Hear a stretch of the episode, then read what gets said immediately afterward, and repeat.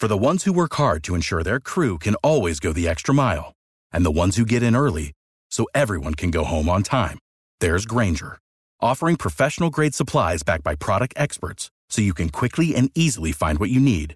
Plus, you can count on access to a committed team ready to go the extra mile for you. Call, clickgranger.com, or just stop by.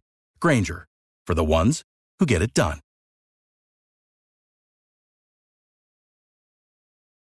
Lunes 10 de octubre, yo soy Alejandro Villalbazo y esta es la información que sirve. ¿Quién miente, los papás o la Fiscalía General de Justicia de Chiapas? Y es que los papás alegan que sus hijos fueron intoxicados con cocaína en la secundaria y que tienen análisis de eso. La Fiscalía dice que no, que ellos han hecho pruebas y ninguno ha dado positivo. Fernando Cantón, desde Tuxtla Gutiérrez en Chiapas. Así es, Alejandro. Hay preocupación de los padres de familia, no solo de Bochil, sino de todo el estado, tras esta intoxicación de 130 alumnos de secundaria el pasado viernes en Bochil.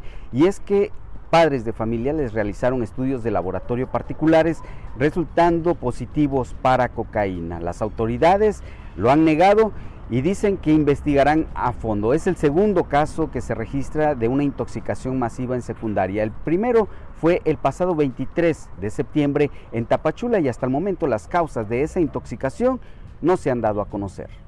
A plena luz del día, se les fugaron siete del penal de Cieneguillas en Zacatecas. Iñaki Manero. Gracias, Alex. Todo ocurrió en el penal de Cieneguillas, en Zacatecas. Ahí siete reos escaparon en una camioneta que utilizaron sus cómplices para derribar una pared del penal y luego abandonaron e incendiaron la camioneta. La fuga se dio el sábado por la tarde y hasta ahora se desconoce el paradero de los reos fugados.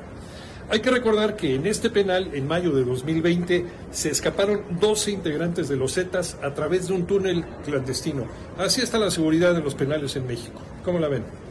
Ahora sí, que empiece la liguilla Tocayo Cervantes. Está lista la liguilla del torneo de apertura 2022 de la Liga MX. El Guadalajara firma otro fracaso tras quedar fuera en la repesca, de nuevo cuenta en penales frente al Puebla. Así que a lo largo de esta semana se hablará mucho del rebaño sagrado y sobre todo de la continuidad de Ricardo Cadena y de Ricardo Peláez. Por lo pronto han calificado los ocho primeros lugares de la tabla general, donde América y Monterrey siguen siendo los claros favoritos para llegar a la gran final.